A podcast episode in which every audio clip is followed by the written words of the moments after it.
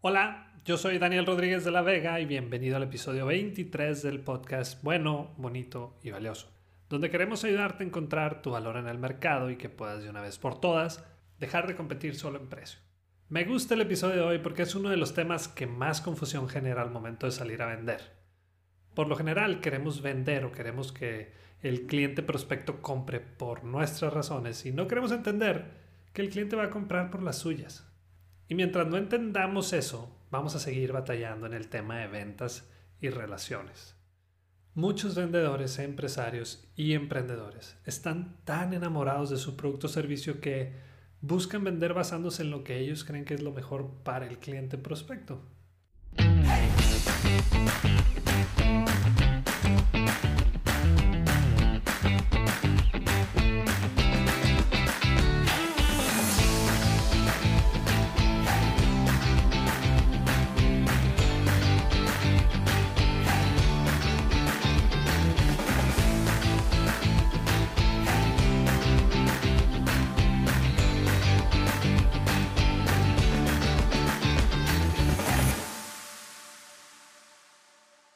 Ya he mencionado en otros episodios que hay cosas que el consumidor valora de manera natural y otras donde la persona, el vendedor o la marca pueden generar dicho valor, con, con, el simple objetivo de que el cliente o el consumidor lo valore.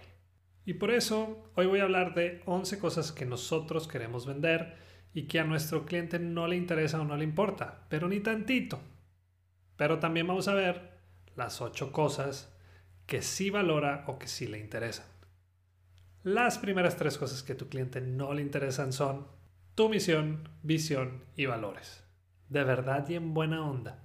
Ninguna persona se levanta en la mañana pensando, ¿qué vendedor llegará hoy o va a llegar hoy a decirme, contarme su misión, visión y valores? pues sinceramente nadie. Incluso hay negocios que lo ponen así muy bonitos colgados en la recepción de la empresa como para que los vea el cliente que, llega a comprarles. ¿Sabes cuántas veces lo leemos? O, tal vez lo leemos porque nos dejan ahí buen rato esperando, pero, pero ¿sabes de qué le sirve al cliente? De nada. Y la razón es porque la misión, la visión y los valores son algo que se tienen que vivir internamente. Si yo como cliente quisiera saber esa información, pues me meto a tu página de internet. Pero de verdad, hay, hay gente o vendedores que llegan contándote esas tres cosas y yo nomás quisiera que, hubiera un botón así tipo la película de Click para adelantar ese, ese momento. Número 4 y 5. Tu producto o tu servicio. Pero ¿cómo, Daniel? Si eso es, lo, eso es a lo que me dedico o lo que vendo, claro que le debe interesar mi producto o le debe interesar mi servicio. Pues realmente no. Lo que sí le interesa es lo que ese producto o servicio puede hacer por él en qué le ayuda, qué problema le resuelve, cómo le hace la vida más fácil, cuánto le ayuda a ahorrar, etc. Pero el producto en sí, créeme, no le interesa. Mejor vende la solución y todo lo que acabo de mencionar. Número 6. La historia de tu empresa. Fíjate, Daniel, que nosotros empezamos, bueno, más bien mi abuelo empezó esta empresa en 1940. Con el sudor de su frente fue construyendo este lugar ladrillo por ladrillo y después de mucho trabajo y esfuerzo pudo consolidarse a lo que hoy viene siendo industrias e iglesias. Pero no solo él, mi abuela también fue parte importante de la empresa. Sin su ayuda no hubiera sido posible que el sueño de mi abuelo se cumpliera. La verdad es que yo estoy muy orgulloso de ellos y quiero seguir sus pasos. Y yo, que soy el cliente, sigo sin saber cómo me puede ayudar. No es el mal plan, pero la historia también la puede encontrar en tu página de internet. No olvidemos que el cliente o consumidor de hoy tiene más opciones de dónde escoger y como consecuencia tiene menos tiempo. 7. Tu material publicitario. Muchas veces pensamos que el material publicitario va a vender por nosotros. Y pues no es así, pero, pero ni cerquita. El material publicitario es un apoyo, pero nunca nos va a reemplazar. Una campaña publicitaria nomás nos ayuda a llegar a la gente que nos interesa llegar. Pero no va a vender por nosotros, ni de chiste. No hace mucho llegó una persona que estaba vendiendo unas casas de un residencial. La neta sí me sorprendió cuando de su mochila sacó un folder que al abrirlo traía como una mini tablet incrustada en el folder. Y, ahí podías ver un video, la verdad sí, muy impresionante, pero cuando le pregunté que si por qué las tasas de interés que aparecían ahí eran diferentes, me dijo, ah, eso no sé. Eso no me lo explicaron. ¿De qué sirvió su gadget o el material publicitario que traía? pues no de mucho. Número 8. Tus premios. Daniel, fui galardonado con el premio al mejor vendedor 2010. Me gané un crucero por mis ventas en ese año. Me regalaron un carro en la empresa. Me aumentaron mi sueldo y uno de los salones del negocio lleva mi nombre. Ah, ok, muy bien. Le dije, ¿y a qué te dedicas? Hay gente que piensa que venderse a sí mismo es hablar de él y no. Es entender que el chilo de la película o el importante de la película es el cliente. Hay que enfocarnos en él y lo que podemos lograr en conjunto. La 9. Tu comisión. Daniel, fíjate que yo no gano mucho, de hecho la empresa pues no nos paga un sueldo fijo, nomás ganamos por comisión y nomás nos dan el 2%. Ya, ya hemos pedido más, pero nos dicen que más adelante lo harán o lo van a hacer y pues yo tengo aquí 5 años y nomás nada de nada. Hay que dejar de hacerle manita de coche al cliente y obviamente también tenemos que dejar de hablar mal de la empresa para la que trabajamos. Si, si estás viendo que no es algo que te conviene, donde sabes que no puedes desarrollarte como tú quisieras, pues podemos buscarle por otro lado, pero no con ese tipo de comportamientos o con ese tipo de actitud. No nos va a llevar a nada y nadie nos lo va a valorar. 10. Las empresas con las que has trabajado. Es que yo he trabajado con empresa tal, tal y tal. Y no nada más esa, sino también con esta, esa y aquella. No es tan mal que hayas trabajado con esas organizaciones o esas empresas, pero me interesaría más a mí como cliente saber qué lograste con esas empresas y no nada más eso, en qué me puedes ayudar a mí. Y por último, la 11. No le importas tú. Pero Daniel, si tú mismo has dicho que la gente hace negocios con la gente, y sí, sí es cierto. Pero en un principio, cuando todavía ni te conocen, pues no le interesas. Le interesa la solución que le vas a ofrecer. Después de que te gana su confianza y de que tu producto o servicio le resuelve sus problemas, entonces sí, ahí le empiezas a interesar, pero antes, pues no, nomás no. Ahora, no se trata solo de comentar lo que no le interesa al prospecto, porque el chiste pues es entender lo que mueve a las personas y lo que realmente buscamos al momento de comprar un producto o servicio. Y por eso aquí te van las ocho cosas que a tu cliente, prospecto o a las personas sí le interesan. Número uno, su familia. ¿Sí o no? Cada uno de nosotros, en la mayoría de los casos, nos interesa nuestra familia, es algo sagrado y por, por quien estaríamos dispuestos hasta dar nuestra propia vida. Dos, su compañía o su empresa. Así es. Primero le interesa su empresa, mucho antes que la tuya. Pero eso no significa que no tenga problemas, necesidades, deseos, por lo que ahí es donde entramos nosotros. Hay que, hay que vernos como ese intermediario entre la empresa o la persona y el problema que le resolvemos. Número 3 ellos mismos. Así es. Primero se preocupan por ellos, antes que por ti o lo que tú traes. Así funcionamos los seres humanos, así funcionas tú, yo y todos los demás. 4. Le interesa su trabajo. 5. Le interesa su gente. 6. Sus ganancias. 7. Sus ahorros, o sea, cuánto se va a ahorrar. Y en otras palabras, a tu cliente prospecto le interesan sus causas. En el momento en el que entendamos que no estamos en ventas para vender, sino para ayudar a resolver los problemas de nuestros clientes prospectos, entonces se nos va a hacer más fácil lograr un acuerdo.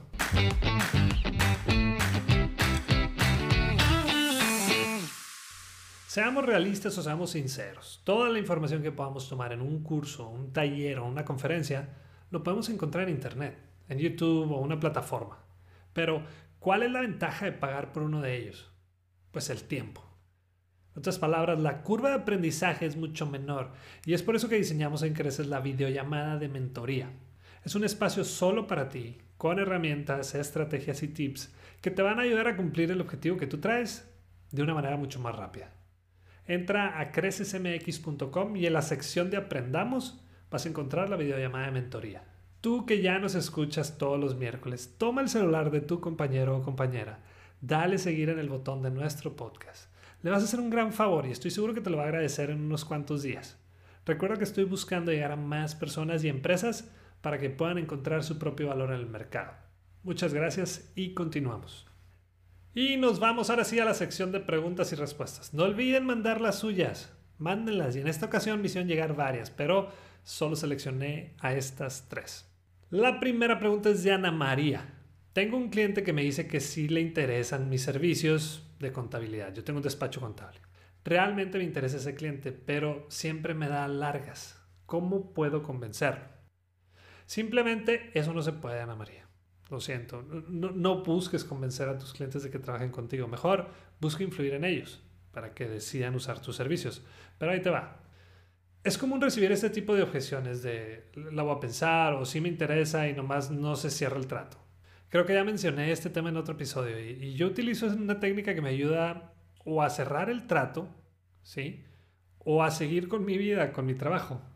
Solamente le digo, Javier, mi intención es solamente ayudarte a cumplir tus objetivos. Me he topado con casos que cuando me dicen que la van a pensar, realmente significa que no es su prioridad en ese momento.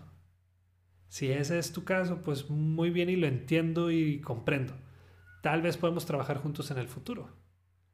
La verdad es que entre más rápido podamos darnos cuenta de que es un no, mucho mejor. Para las dos partes, ¿eh? Así no le damos un seguimiento que pudiera tal vez resultar molesto para él y nosotros nos podemos enfocar en otros prospectos. Pero checa, Ana María. Puede ser esa respuesta o también te pueden decir, hey Daniel, qué bueno que te reportas porque por fin pude conseguir el presupuesto para lo que me propones, así que vamos dándole para adelante. También una vez tenía un cliente así como que me daba muchas largas, ¿no? Como el que comentas tú, pero en este caso, él era quien me llamaba, me escribía, pero nomás no se decidía. O sea, yo le mandaba toda la información, teníamos las reuniones y nomás no. Pero lo curioso aquí era que él era el interesado, o sea, él era el que llamaba, era el que escribía. Así que un día le dije, Jorge, gracias por tu interés, pero la verdad es que ya se me acabaron las ideas de cómo ayudarte. Entonces, nomás una pregunta, le dije, ¿conoces a alguien que esté interesado en tomar mis capacitaciones? De esos que le meten al desarrollo de su personalidad. Y Daniel me dijo, pero ¿por qué te voy a recomendar a mi competencia? Pues es que no quiero trabajar con tu competencia, quiero trabajar contigo, pero nomás no te decides. Cada mes que pasa, más te alejas de esa oportunidad de tener un equipo altamente capacitado, entrenado y preparado para dar un gran servicio y experiencia a tus clientes. Ahí mismo cerramos. Tal vez un poco agresivo, pero yo, mira, ya fue la única manera que se me ocurrió para, para que tomara una buena decisión, ¿no? La segunda pregunta la mandó Jorge. ¿Qué es más valioso? ¿Un buen producto o una buena experiencia? Me imagino que te refieres a qué valora más el cliente o consumidor, si un buen producto o una buena experiencia, ¿verdad? Ahí está mi punto de vista. Definitivamente un buen producto. De nada nos sirve crear una experiencia única, una experiencia memorable, si nuestro producto es malo. O sea, la gente no va a decir nunca, hay que ir aquí porque tienen un muy buen servicio, pero la comida está bien mala. O, voy a esta gasolinera porque me atienden muy bien, pero la gasolina no me rinde. O, voy a contratar a este contador porque su atención es increíble, pero constantemente me llegan multas. Un buen producto es el principal elemento de valor en nuestra empresa. Imagínate que tienes un mal producto y, y le quieres meter publicidad. ¿Qué va a lograr esa campaña? Pues solamente va a agrandar o llegar a más personas que tu producto es malo. La gente lo va a probar y se va a dar cuenta que tu producto nomás no, te va a dar una mala evaluación, mala calificación y tal vez lograste algunas ventas, pero muy difícilmente te vas a poder mantener en el mercado. Ahora, una vez me preguntaron, ¿puede un buen producto triunfar en el mercado con un mal servicio? Y yo les dije que sí, pero que no van a crecer. ¿Por qué? Porque existen algunos costos ocultos en este tipo de negocios. Primero, no es la primera opción al momento de, comprarles. Y la otra es que no los recomendamos.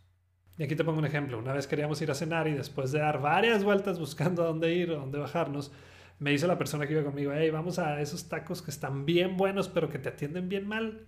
Yo inmediatamente supe qué lugar era. Pero bueno, si tienes un buen producto y una gran experiencia, eso sí que va a hacer que tengas un gran diferencial y probablemente pues difícil de igualar. Y bueno, la tercera y última pregunta es de Ángel. ¿Cuál debería ser el primer paso de un gerente de ventas cuando llega a una empresa o equipo nuevo? Qué buena pregunta. Y por lo general en este tipo de situaciones, fíjate, hacen una gran presentación donde leen el currículum de la persona o él mismo se presenta de esa manera y se enaltece, ¿no? Como enalteciendo su background o su, experiencia. Pero la verdad es que la gente no, no, no se va a acordar de tu currículum, para nada. Mucho menos van a recordar lo que, lo que dijiste o lo que dices pero sí van a recordar cómo los hiciste sentir. Yo te recomiendo que las primeras palabras que escuchen de ti cuando llegues es, hey, ¿en qué te puedo ayudar? ¿En qué parte del proceso de ventas necesitas apoyo? Preséntalo con algún prospecto. Lleva a tu gente a tus eventos o involúcralo en tu network. Sea un recurso para ellos. Apóyalos dándoles el material necesario para que se desempeñen eh, de la mejor manera en su trabajo. Y, y solo así vas a poder tener gente comprometida con los objetivos de tu equipo y de la organización. Y listo, ya queda un episodio más. Te agradezco mucho por escucharme y solo te pido un gran favor. Si te gustó este episodio, compártelo en tus redes sociales o con algún conocido porque quiero que más personas puedan encontrar su propio valor en el mercado. Y la próxima vez que te digan, ¿por qué tan caro? Muéstrate de acuerdo y acepta lo que vales con dignidad y seguridad. Si quieres saber qué contestar después, no dejes de escuchar. Bueno, bonito y valioso.